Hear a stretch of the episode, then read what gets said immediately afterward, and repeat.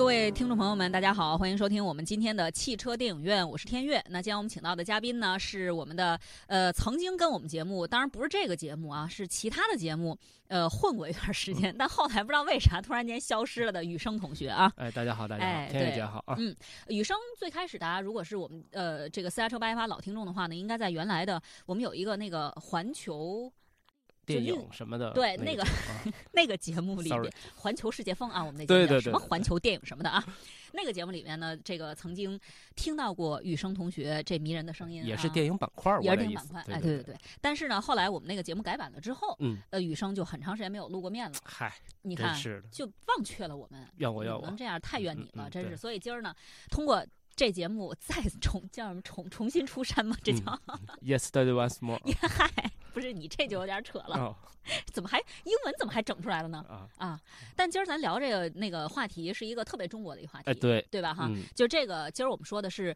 前一段时间，呃，算不上热映，就是上映过的一部影片，张艺谋导演的《一秒钟》，哎，我是希望它热映，但是没热起来，没热没热起来啊。嗯基本上这故事其实讲的是在那个特殊的年代，嗯嗯，一个呃父亲，就张译饰演的这个个角色，嗯对，然后他呢一路从这个当时的这个。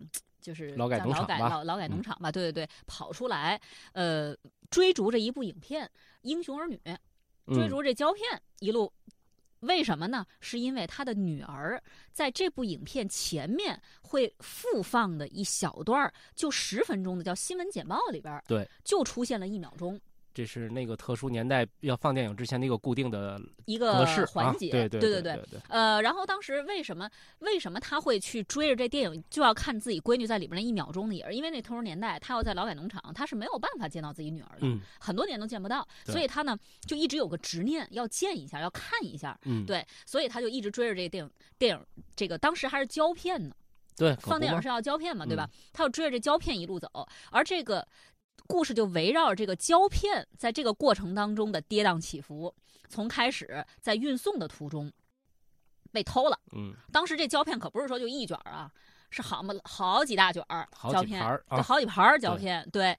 然后在运送途中就被一个小女孩儿给偷走了。这小女孩儿呢，就是新一代的谋女郎嘛，号称嗯叫刘嗯嗯浩存。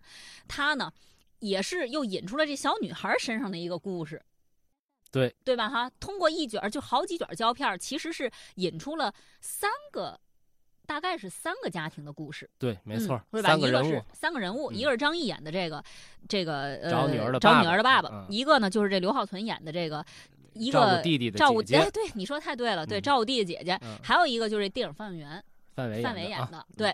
然后这个小女孩她为什么要偷？开始不是说她被偷了这一卷胶片吗？为什么要偷这胶片呢？是因为她的弟弟，呃，借了同学的一盏灯。嗯这个台灯呢，当时流行拿电影胶片来做这个灯罩，嗯这样你那台灯一开，它那个影那胶片上不是有那小人儿、嗯那个场景，他不就映在那墙上好看嘛？对。然后他弟弟不小心把这个灯罩给烧了，这几个同学好像还是当地那种恶霸同学，反正有点大孩儿欺负小孩儿的感觉，对，就啊一出去就可能找弟弟要什么，这弟弟就又胆儿小，就害害怕。刘浩存演的这小女孩，就为了给他弟弟做这么一个灯罩，嗯，所以要偷这个电影胶片。对对，这个张译就不能让他偷啊，因为涉及到他们家孩子在里头，对吧？他就一路追着这刘浩存。嗯后来在这个胶片的这个，反正就是各种的这个，就是跌宕起伏的运送当中吧，嗯嗯就导致呢，正好是有这个十分钟新闻简报的这一盘儿，被那个电影放映师就范伟演那角色，他那嗯个傻儿子赶上大车。把这个胶片就给弄花弄烂了。嗯后来他们又修复这个胶片，修复完了之后呢，又在电影院就上映了。但虽然上映了吧，但是它已经磨损的很严重。你想这一路在西北的那种风沙下拖了一路，就是反正最后总而言之，张译是看上了自己闺女的那个一秒钟的图像。对对，然后呢，就是大概就这么一故事吧。是这么一个故事，我我讲的应该差不多吧。我其实对这个电影还是有点期待的，嗯因为你拍那个年代的事儿就不好拍嘛。再加上他又是这种对，情感见长的，又是老谋子比较擅长的这种嗯，拍这种情感呀、这种内心活动啊等等的，所以我还蛮期待的。但是我我先说一下我自己看完之后的感受哈，因为上次直播的时候我不是没看嘛，所以那没聊呃我自己看完的感受。那个我我说实话，在那次直播的时候，雨生和我们另一位嘉宾对这电影的评价都很高。嗯都觉得他是老毛子近几年的一个算是回归回归之作啊，对，就诚意之作，嗯而且也是很多影评其实对这个电影的一个评价，嗯就是大家都，我觉得反正至至少我看到的影评还是以较好的居多，嗯说不好的少数。对，但我看完之后，确实我不能觉得它是一个诚意之作，嗯我不是很喜欢。啊，怎么呢？就是我觉得它整个的这个，就是这个电影吧，给我感觉那个人为的痕迹有点太重了。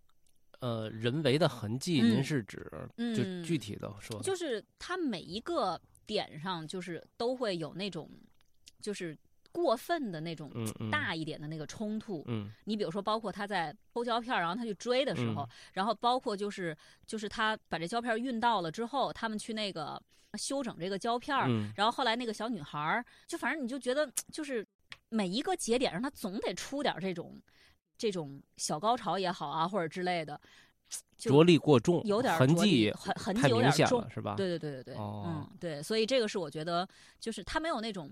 我其实比较喜欢看那种润物细无声的那种对，就欧欧洲片儿、，no no 日本片儿日本片儿，啊，对日本片儿对对对对是那种小金呃不不是那个小失之愈合，哦，哎，那那是他徒弟，对对 都都差不多，一脉相承吧。对对对，小啊小小金，我觉得就有点就是太把生活本来的样子呈现出来，对就可以了，。就那种你会觉得他是，就是你，因为你真实的生活，你去想啊，他嗯他哪有那么多跌宕起伏啊？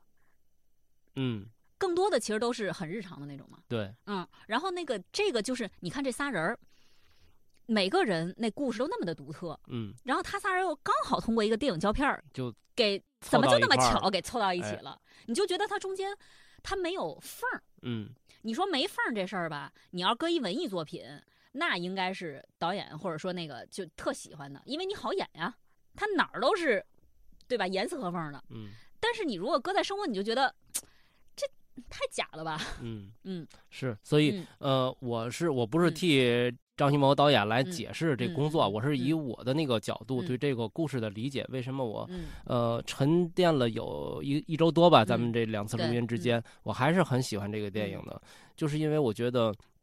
首先从故事上来讲嗯啊，呃，刚才您说的那些确实是属于一嗯种艺术加工创造嗯对生活的。呃，有句话不是叫艺术高于生活吗？嗯但是有的时候，往往一些作品它过高了，嗯过于巧合了，这事儿嗯安排的，让人反而有反感，就叫嗯叫过犹不及嘛。对，呃，但是这个电影呢，这三条线最后结合在一起呢，我嗯觉得它还没到那个过犹不及的那个上限上，嗯还是能够接受的。嗯哼嗯哼呃，反而我是觉得他这个故事呢，其实没有讲得很好。嗯对，虽然这个故事好，但是他没有讲得很嗯好。嗯，如果要是有哪儿不满意的话，嗯我是对这点不满意，是技术上的不满意。是哪里讲的不好？嗯呃，嗯但要从一个就是娱乐风评的一个嗯一句话来说了哈，嗯就是他的一个噱头嘛，是说这个张艺谋导演给嗯电影的一封情书嘛。实际上，我觉得其实不是，嗯只是呃，怎么说呢？嗯，有这么一个噱头。嗯如果是对电影的一封情书，那应该有对电影的爱。嗯，但这一篇啊，这嗯这部电影里面呢，我们能很明显的感觉到，刚才啊天悦姐也把这嗯三个人物的故事都嗯说了啊。这嗯三个人物，咱们仔细的来分析一下，没有一个是真正爱电影本身的这么一个人。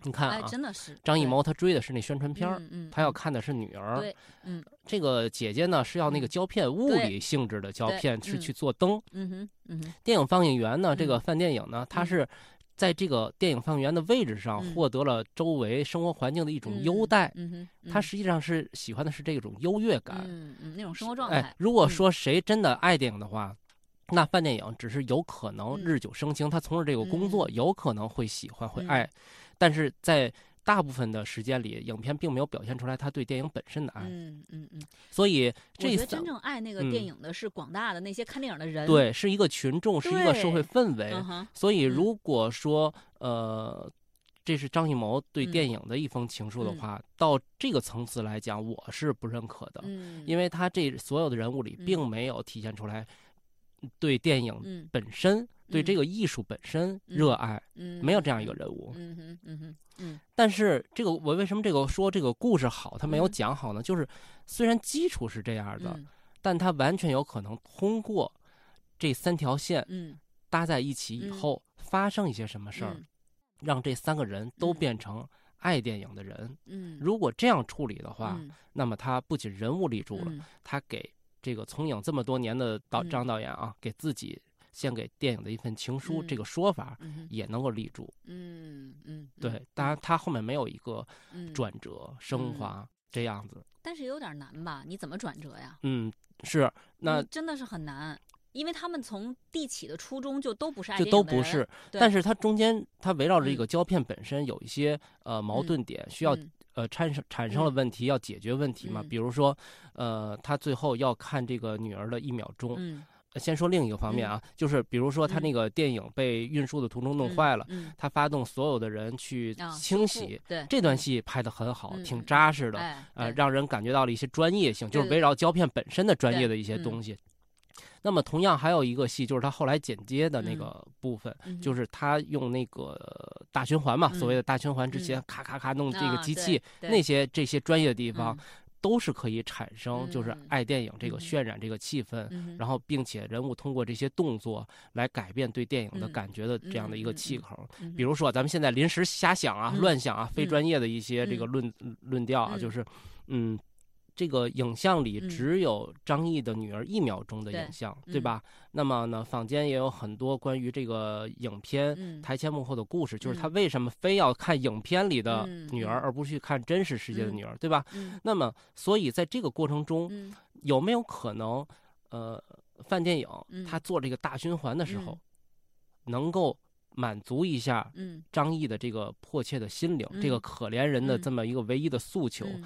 呃，天悦姐，你有没有注意嗯。到，就是影片里放的那个影片是《嗯。英雄儿女》对，英雄儿女》这个故事讲的很重要的一点就是，呃，这个女主角和自己的养父和生父啊。相认的这么一个故事。对对对，是的，嗯。那么他们，嗯，这个呃，寻找女儿的张译嗯。和没有爸爸照嗯顾弟弟的。啊，刘闺女，他们两个背靠背绑在那儿，被迫去看这个电影的嗯时候，哈，他们两个都哭了。嗯嗯，那个时候没有他们本身的这些矛盾冲突，嗯这样呢，台上台下形成了一种互文。嗯。那么有没有？咱们回到刚才那个话题，嗯。就是有没有一种可能，范电影在做这个大循环的过程中，嗯。可以把这一秒钟嗯。张译女儿的影像嗯。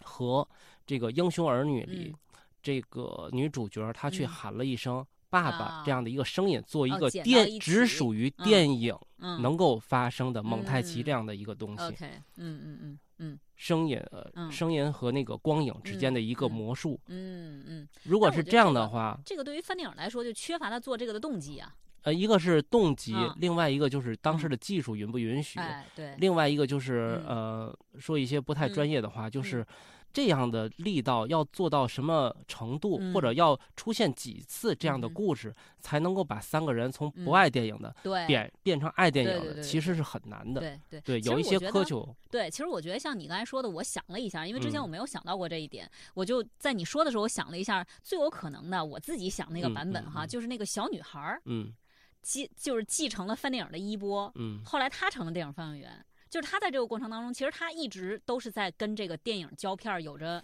对，而而且且小孩儿是最容易受影响的，他嗯，他有着无限的可能未来，这个故事里三个人其实呃都是范电影和这个刘闺女嗯都是跟张译有交流的。对对。他们两个人之间并没有呃过多的交流，只是一笔嗯。带过。这个刘闺女去把胶片放搁到的那个饭放映室去了放映室去了。对对对，所以，如果这三个人物嗯。能够彼此都有嗯交叉点的话，嗯。那么在呃剧作的创作嗯上嗯。就又上了一个层次，嗯，但那个会更难，当然更难那。要求会更高。对，那嗯是一个怎么说呢？是需要一个更加工业嗯化、世界一嗯流体系下的这哎么一个完成的动作。没错儿没错儿，对对，所以说嗯我喜欢这个故事，嗯，但是他没有讲到最好。啊嗯嗯，好吧，对我觉得这个呃，这个倒是一个好的想法，嗯，就是能够让他们最终通过一个什么事儿，对你既然是这个东西有给电影的情书，你就得让不爱电影的人嗯是通过什么事儿他爱上嗯电影了呢？嗯嗯嗯，那才是一个真的情书哎，所以我觉得你挑的这个刺儿，其实罪魁祸首在于老谋子自己。当当然他要不写这么一句话的话，谁也不往那上想。呃怎么说呢？我觉得他写这句话呀，也是发自他的本心。对，但是就是作为一个挑嗯刺儿的人来说，嗯我有点吹毛求疵了，不怨张导，怨我。嗨，那没事儿，张导也听不见这节目啊，你也不用圆了。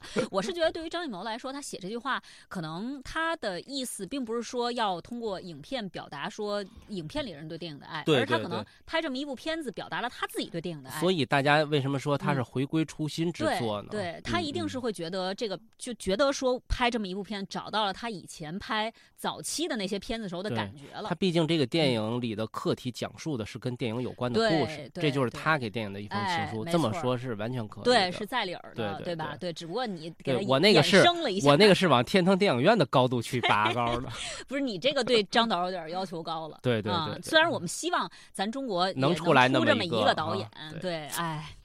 但是以这个，我觉得以现在来看的话，这真的是路漫漫其修远兮。嗯，对。对于我们的电影来说，真的还是还是需要时间。现在华语电影可能能有希望拍出嗯那样一个故事的，嗯不超过五个人，可能好三个人都少，还真是，我都一时想不出来，是吧？我真的想不出来有谁。行，咱就别说了，因为说一个会得罪太多人。对对对，其实真的是给我感觉，现在华语电影市场上就是有点青黄不接。嗯，干将很少。对，就嗯老的已经老矣了，对吧？嗯嗯然后年轻的还你感觉还没长起来这房儿。对，对嗯创作力这东西是有周期的。对，对没错儿，没嗯错儿。嗯，这个我们继续回来说这个张艺谋的这一秒钟哈，嗯我们俩说故事，然后接下来就说到演，嗯，就演员表演表演，嗯因为当时我在呃做那期节目的时候还没有看，所以嗯对演员的表演只是能凭借我对比如张译和范伟以前的一些。他们演过的那个作品来说，但是这次我看完之后呢，我我在节目开始之前时候跟女生交流的时候，我说我有一些东西在看完这电影之后我改观了，嗯。就是可能跟我以前做那节目时候想象想的不一样了，但是有一些没变，就比如说像演员的演技，嗯。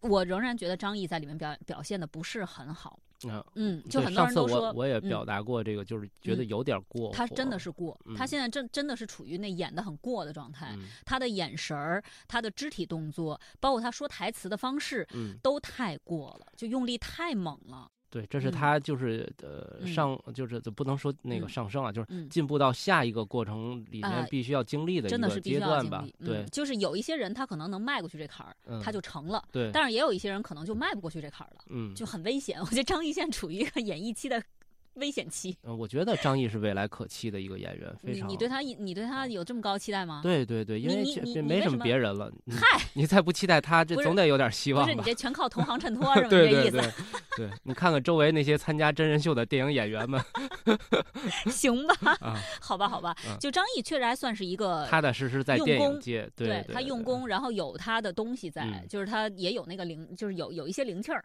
然后再加上他呃专心。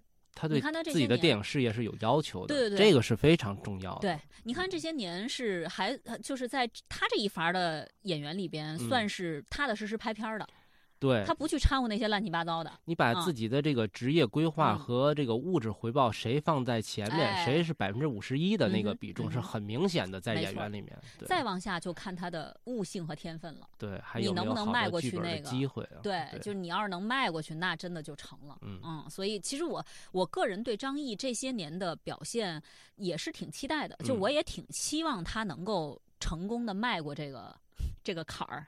这说的没那么严重，没那么严重啊。就是他经历过这个阶段，肯定会啊进步的。因为嗯呃，每个嗯这个世界大腕儿、梅姨，嗯，他们这些著名的表演艺术家，嗯，都有这样的一个阶段。过去了，他自己悟嗯性领悟到了，就嗯完全可以进但是真的有人就定在这儿了，啊，也有真的有人就是到这放的这阶段就过不去了，对就说不回来了。对，以后演什么都是一个模样。对对对啊，对那也很可怕呀。对啊，所以我觉得就是，但是我觉得这我我希望他能走过去，因为他嗯确实是一个就是在在目前我们看到的男演员里面，就同一房的里边算是很优秀的，嗯，而且也是很踏实的那种。对，嗯，没错。嗯，嗯对。然后另外就是范伟，哎，嗯，您有什么感觉哎？，范伟我有我有改观，嗯就是范伟我本来吧对他印象还挺好的，嗯但是这部片子里边，哎呀，我真的觉得他怎么退步了呢？嗯，他不是退步了，啊他也回归了。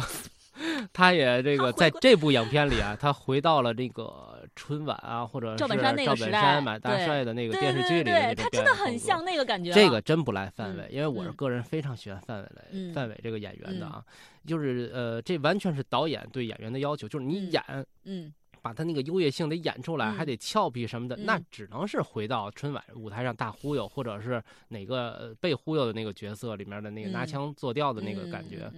他导演就是嗯，张张张导，他是不是觉得已经有两个这么惨的了，另一个你就得带入点那个喜剧的色彩，你不能都那么惨，你就没有层次了嘛？因为、啊因为我看范伟嗯。的电影作品算是比较多的，我知道他的嗯。演、这怎么说呢？演绎的这个领域能有嗯多宽广。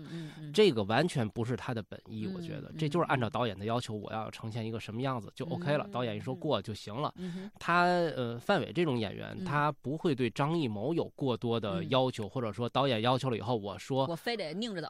对嗯他不是那样的人。OK，嗯，对他啊所以你觉得这锅得张张艺谋背，不能范伟背？呃这也不算锅吧，我觉得基嗯本上达到了，因为嗯，才呃，毕竟坐在这个大银幕面前的嗯不是呃成万上千个咱嗯们两嗯个人这样的，嗯还是大部分观众，对对对，还是嗯就是喜欢我就喜欢范伟演这样的形象，嗯嗯还是嗯肯定市场。我我是觉得，就是范伟演的这角色吧，你说就是他也不能说缺乏真实性，嗯。我相信生活当中有这样的人，就是他嗯本身的经历很悲苦，嗯。但是呢，他在人前是呈现出那种乐观的，或者他有一层保护保护色，这可能是很多人都会有这样的。大部分人都是这样的，都会有这样的嗯但我觉得范伟为什么我觉得对他的表现不太满意，就是他演的有点割裂。嗯你有的时候你在他的就包括他做那个大循环的时候，嗯嗯，他去给张译讲这一段儿他嗯儿，就他为什么在洗胶片的时候不用那个洗片水，家里的事儿，对，讲他儿子的事儿的时候，就是你从他的眼神里你能看到那种就是老父亲那种悲苦的感觉，但是他在人前那表现有点太割裂了。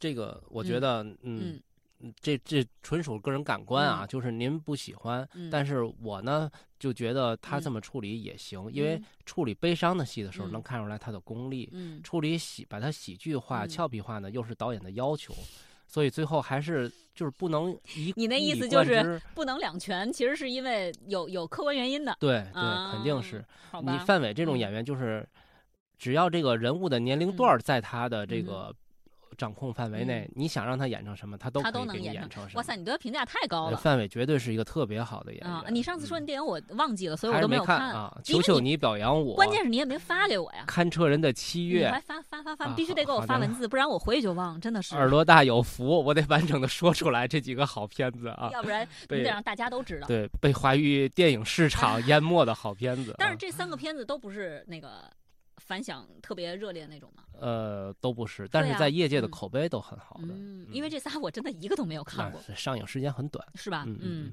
哎呀，那这么说的话，我觉得我可以到那个就是平台上找一下，就这三个，就你心目当中范伟老师的巅峰之不作。不是啊是我啊是我心目当啊中范伟成为一个正式的严肃的电影演员之作，就范伟通过这三部电影征服了我，是这意思。OK，哎，这真的是我以前真的是完全这太小众了，呃，相对来讲比较小众。只能说是嗯小成本电影在某一嗯个时间段不被嗯大陆市场认可。啊，OK OK，、嗯但是范伟，我觉得他其实就是从赵本山时代，你就看到其实他的那个第一是他有特点，对对吧？他演的太有特点。第二就是他在有特点的同时，还能就是不是千嗯影一律，就不是千篇一律，对，不是每个片子里面都是一样的那种状态。这么说吧，在我心里，范伟就嗯是把就是把凡人演嗯的出神入化的一个不嗯凡之人。哎，真的是，嗯真的是，他能把一个普通人演的，对，让你感觉我嗯服了。嗯，对，就让你就是我生活里这么一个人，哎，而且有的时候这个人啊，有的时嗯候这人，哎呦，他还有我生活里还有这么苦的一个人了，嗯嗯嗯嗯我觉我身边这点事儿嗯就不叫事儿了，是还能给人这种慰藉，是是是，这个真的不我觉得这就是一个艺术带给人的一个嗯回馈。我觉得这是一个好演员，那当然，能够就嗯是好演员带给观众的一个，对对，他能带给你一些什么？对嗯、对，没错，不像就很多现在很多靠刷脸。这样，咱稍微休息一会儿啊，一会儿回来接着聊。张艺谋的第二十二部长片《一别两年》，这次张艺谋动情了，一秒钟无疑是他一份藏得最深的心动。就像张艺谋那封给影迷的信上说的：“总有一部电影会让你铭记一辈子，铭记的也许不仅是电影本身，而是那种仰望星空的期盼和憧憬。”张艺谋下一步要拍什么，你真猜不到。风格多变，题材多样，古装、武侠、现实、乡村，几乎都有涉及。红高粱之后是代号《美洲豹》，幸福时光之后是英雄，金陵十三钗之后是归来影。比较肯定的是，最新《谋男郎》锁定了张译。一秒钟之后，张艺谋带映的《悬崖之上》和《最冷的枪》，他继续主演。张译饰演的张九生从农场跑出来，冒着被抓的风险，只为看一场电影，只为见他六年未见的女儿。在荧幕上出现的一秒钟。一九九零年第六十二届奥斯卡，八十岁的黑泽明拿下了终生成就奖。好莱坞迷弟卢卡斯·斯皮尔伯格为他颁奖。黑泽明获奖感言里有两句话，掌声经久不息。我今天还在学习拍电影，我不会停。这场颁奖典礼，张艺谋也在场。黑泽明的话，他一直记到现在。电影的激情不止，但人的生理是有极限的。张艺谋觉得，一个导演顶多能拍片到七十来岁，而一九五零年出生的张艺谋，今年正好也已经七十岁了。一秒钟幕后纪录片里，他的精力异常旺盛，每天四点钟起工作二十个小时，同时推进九个项目。他只愿意把宝贵的创作力留给那些自己真正想拍的故事。而一秒钟无疑是老谋子心愿之一，是他写给电影的情书，是自己的青春记忆，是关于电影的电影。欢迎回来，继续收听我们今天的汽车电影院。那我们今天请到的嘉宾呢是雨生，再次欢迎雨生。哎，田姐姐好，听众朋友们大家好。我们今儿跟雨生聊的是张艺谋导演的新片《一秒钟》哈。一秒钟，嗯。这部片子呢，呃，我们刚刚是说了对他的一个评价，也是我在看完了这部电影之后，其实就再对他进行一个总结吧。因为上次还是那个就是聊的比较浮皮潦草一点，但是并没有比直播的时候给的更高的分儿。我真的是，我我当时看完了之后，在微信上跟雨生聊的时候，我就说，我说我真的看完了之后也。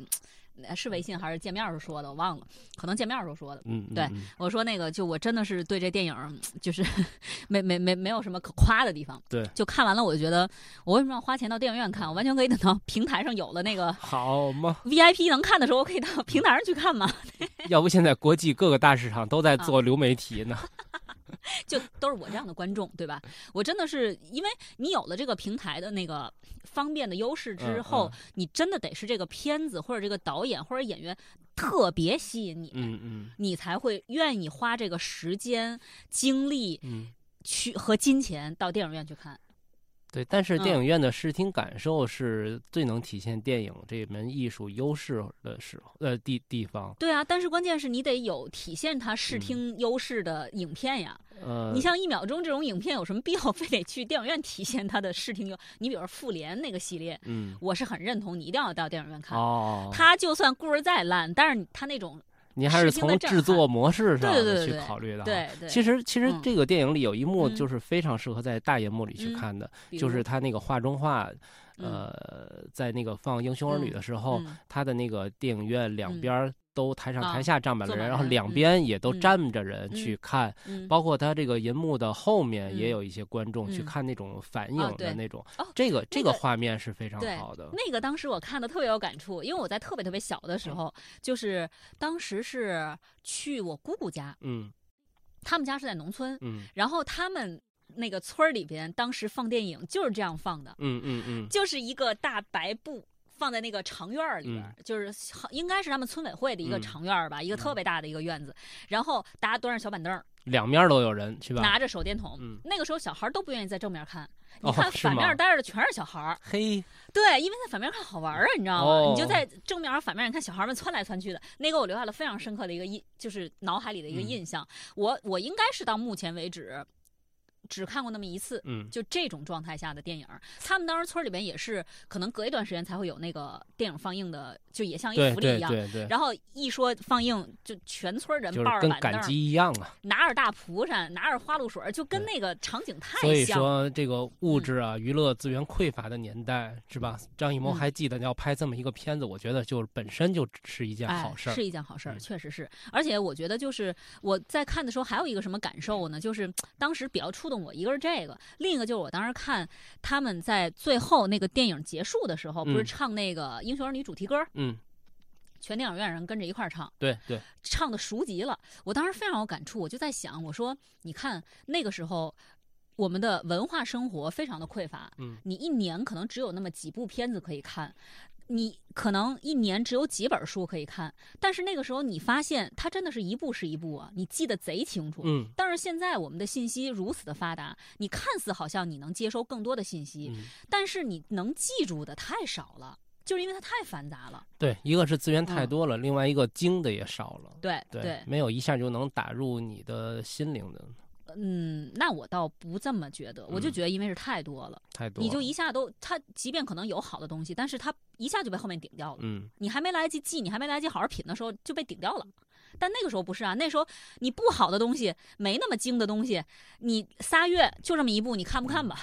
你就算是不去死也白来记，你也八九不离十了。这就是应了那句话：从前慢。哎，对，真的是，真的是，这怎么又冯小刚导演怎么又出来了呢？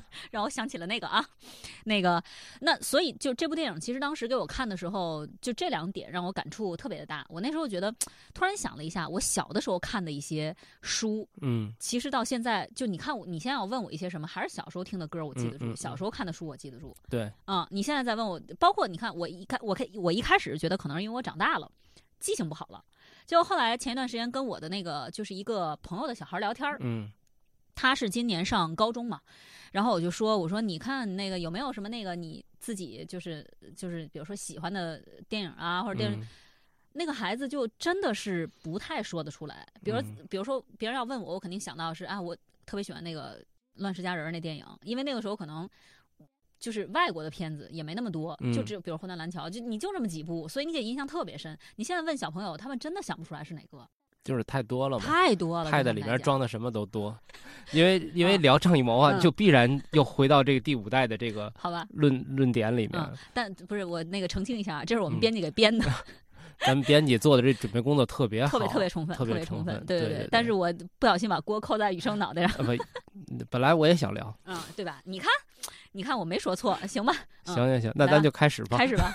你你 你你，既然对第五代导演这么有感情，也不是有感情，就是想聊聊。我看咱们编辑里给的这个题目里，为什么说回归这个张艺谋的本心的话，这既然是他的一部回归之作，就要回到他最初嘛。他怎么来的呢？这人打哪来的呢？他的艺术生命从哪开启的呢？那就离不开。电影学院嘛，离不开这个第五代导演的这样的一个概念。嗯嗯，他这一群人是吧？其中的翘楚就他们这三五个人。嗯嗯，对，从他做一个和八个的摄影师开始，然后自己当演员开始，然后又转行做导演。嗯，这一步一步，可以说张艺谋是深深的扎根在这个电影知识或者说电影技术的这个土壤里面。嗯嗯，绝对是咱们嗯。大陆自己培养出来的一个国际嗯级别的大导，对对，所以张艺谋是嗯非常有代表性的。你讨论中国电影史的话，也不可能把它放到一边去讨论。嗯，对，所以这一点我觉得。无论在《英雄》之后，张艺谋拍了多少个不好的或者不那么优质的影片，但是在二十世纪，呃后面这段时间里，张艺谋和陈凯歌、田壮壮他们这帮人，都实现了一个电影作为艺术。他必须要承担的一个东西，一个使命，就是从电影里面去挖掘历史上我们呃有哪些东西是要留下的，有哪些东西是要反思的，这样一个任务，他们是完成了的，是立得住的。对，所以这个样的一个影片啊，就接着一秒钟来说的话呢，也是为什么我这么肯定呢？就是他们都是一个经历者，他们来留下关于过去的一些记忆，嗯，这样子。即使咱们上半个时段说他没有把这个故事讲好，嗯，但是他把这个故事呈现出来了。后面是如果有能把故事讲好的人的话，他是有可拍的东西的。如果他们就是你们市场都骂我，那我也别拍了。他不拍这东西了，那么后面即使再有能讲好故事的人，他拍什么呢？他讲什么呢？他再去听上个世纪的事儿，他都叫叫做什么呢？叫做道听途说，叫做二手三手的故事。那显然没有他们这代人经历过的这代人把它记录下来呈现出来的意义更大啊！我是从这个角度来十分肯定这部影片。我天哪，你这简直就是电影的使命！呃，我觉得还是不能光乐，乐是首先是必须的。电影带给大家的娱乐，呃，过年初一我也去看《熊大熊二》，但是这不耽误电影有它更重要的。你这有点太天上一脚地下一脚了，你也不至于看《熊大熊二》吧？我觉得爱电影就要走进这个。你怎么着看个《唐探》也行啊？唐探我也看，唐探很好啊。唐探如果今年补影的话，我一定去支持。他他说他不是已经说要那个大年初一吗？对我肯定要去支持。这样他坚持给影院大银幕坚持了一年的电影，我一定要去坚那个支持的。而且呢，爱电影就要走进影院。你光在电脑里去看那些个所谓你在影院里找不到的片子，其实这个。爱电影有点狭义，其实爱的是自己，爱自己爱电影、看电影的那个感官，可能出去跟人嘚瑟呀那种。对，如果你爱电影的话，就要去支持它。你不走进影院，那么新上映的这些电影的创作者，他背后的这些力量，慢慢的就会越来越削弱。对，但是我觉得话分两头说，就是有我们这些爱电影的人去支持那个创作者，但同时我也希望就创作者也多一份责任，就你别对不起我们这些爱电影的人。所以又回到咱们，你看我这原厂的能力，又回到刚才咱们下半场这话题，张艺谋、田壮壮、陈凯歌，在今年、明年不约而同的三个人又。都拍了回到过去那个年代的片子，这点就非常好。甭管他们中间有的人是不是跑偏儿了，有的人是不是在综艺节目上胡说八道，对吧？但是他们能做这件事儿本身，你这个指向性有点太明显了，是吧？还不如直接说名字呢？他们做这件本身是好的，在大银幕上呈现出来过去的一些事情，让后面的人呢能够踩着他们的足迹、肩膀再去做对以后的事情。比如说，如果能超越他们。啊，对，对吧？就是你，但是你也要一个肩膀让他们能站上去。这个传承有序，必须要有介质啊，不能空说，不能我听我前辈、我老师说过有一什么事儿，我给他拍出来吧。你你得有这东西啊，对吧？但是我当时在电影院看这部影片的时候，你刚才说到那个就是对于时代的记录嘛，嗯，就是我有一个感触，就我在电影院里边，呃，还是以年轻人居多，嗯，当时看电影的，因为我看的时候已经快下了嘛，就是没那么多人了，但基本上可能，嗯，除了我觉得可能除了我这个。就是是这个四十加的年龄段，剩下大部分都是二十几岁的小孩们在看。嗯嗯，在看电影的时候，我就明显的觉得他们有很多地方是 get 不到那个点的。对他 get 不到，他就要去，就哪怕十个人看了这个电影，有三个人去找原因，他为什么？那这电影就值了。成功了。对，然后当时我就觉得说，我说哇塞，我说真的是，就是。年代的问题。对，最近不是好多纪念日吗？就是这个事儿，历史为什么要记住历史？它已经过去了，记住它有什么用呢？记住它是为了不重蹈覆辙。是这样的，是这样的。那既然我们说到第五代导演，就是这几位里边，你到目前为止，这是有点难的题哈。您说，哎，就是你你你评价上或者你的印象里边，你会推崇最推崇谁？嗯，我我换个方式回答哈，就是如果咱们上次也说了这个问题，如果说呃这些人都能够坚持到七八十岁、八九十岁还在拍片的话，你还会继续看的人是吧？嗯，就是谁还有可能拍出让人高兴的这么一部影片的话，我觉得就是张艺谋啊。OK，为什么呢？就是咱们上次说了一半，这个张艺谋是一个呃从。被人打压到地底下，自己去，呃，坚韧的生长出来的这么一个艺术家。那陈凯歌呢？他是一个，呃，宏观上俯视着整个这个时代变迁的一个人，因为他的家庭环境要好太多了。那壮壮导演呢？那就跟他们俩都不一样。田壮壮走的是一条。个性之路，嗯，他拍的东西都是怎么说呢？你们社会不关注的这个东西吧，但是我又觉得他有必要得得留下点什么，不能让这东西消失了。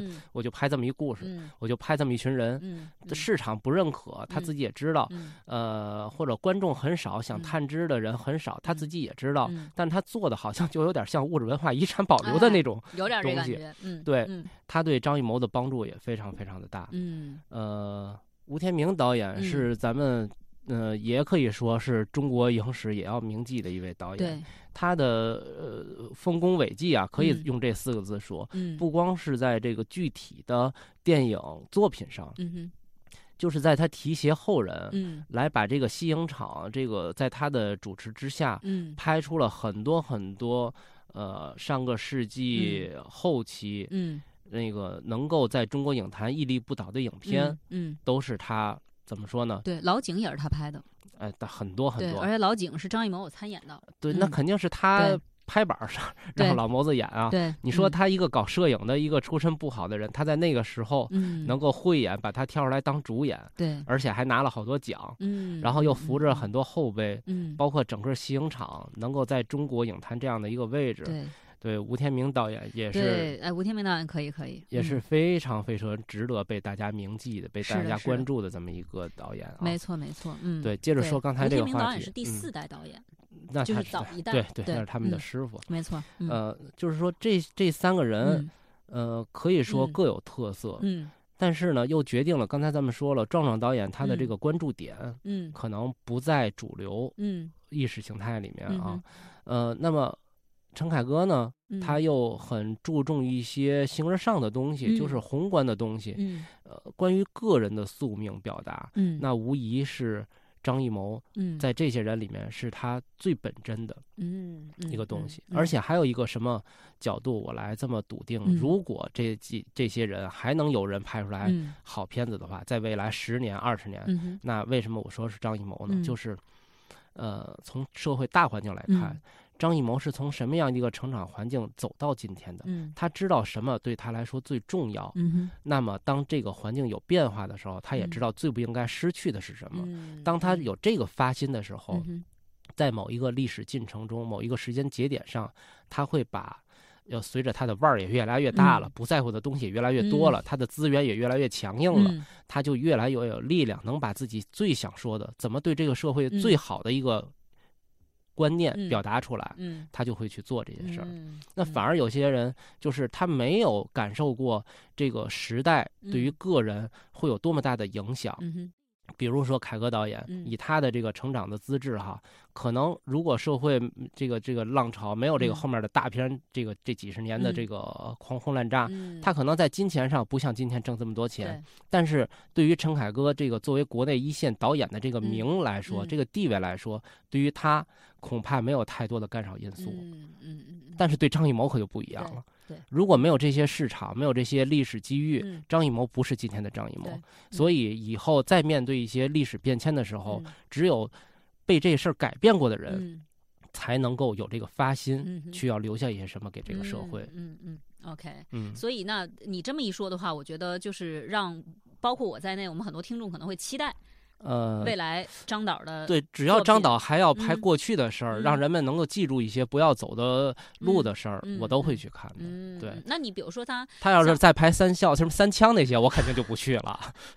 行吧。对，但是就是说这人啊，活到一定的岁数，他有了这个境界之后，他也会慢慢的做减法，抛弃很多曾经的东西。嗯，对。那如果他拍影这类的、长城这类，你也不会去看了呗？看情况，看有没有中奖。什么叫中奖？就是中奖有那种活动。天哪，你什么人啊，简直是！行吧，行吧，我们今天关于这个一秒钟，张艺谋和他一秒钟，包括后来聊了一下第五代导演，呃，这个就跟大家就整个我们这个节目时间也差不多了嘛，嗯嗯，呃，就跟大伙聊到这儿了，非常感谢雨生，也谢谢大家收听，咱们，谢谢姐，哎，咱们下期节目再会，看看下回还有什么好的片子，对，值得聊，雨生再过来跟我们聊，好嘞，嗯，好，咱们下期见啊，拜拜。听时间的声音逐渐散去，耳边的风。不断的想起，总是有一曲千丝万缕，给素昧平生却擦肩而过的你。看时光的话语留在哪里，心里的风。始终吹向你，总是有一种不灭的期许。千山万水各地，万水千山有你。